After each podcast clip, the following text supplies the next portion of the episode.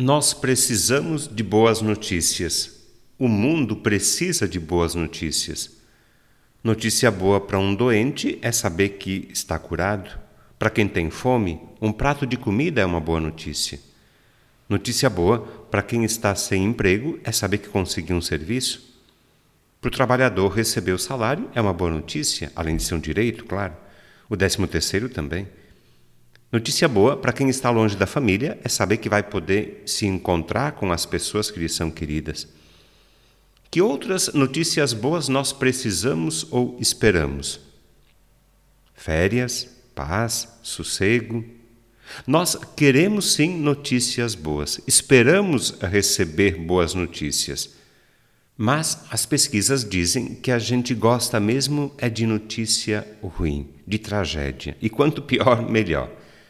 É isso que chama a nossa atenção e desperta a nossa curiosidade, as notícias ruins.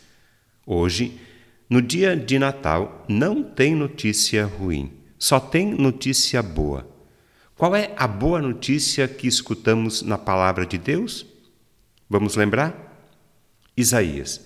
O povo que andava na escuridão viu uma grande luz. E nós reconhecemos que essa luz é Jesus, o príncipe da paz. O Salmo.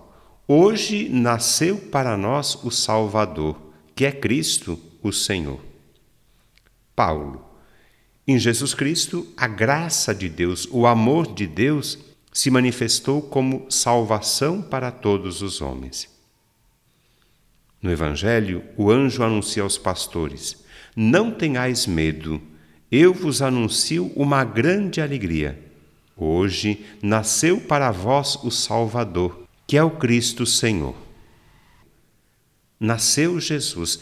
Essa é a boa notícia que ouvimos hoje, no dia de Natal. Jesus nasceu.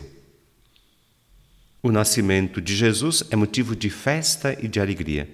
Não porque não temos problemas ou dificuldades ou preocupações, não, mas porque ele nasceu e permanece conosco para sempre. Essa é a boa notícia que enche o nosso coração, boa notícia que enche as nossas casas e famílias, boa notícia que enche a igreja de esperança e alegria.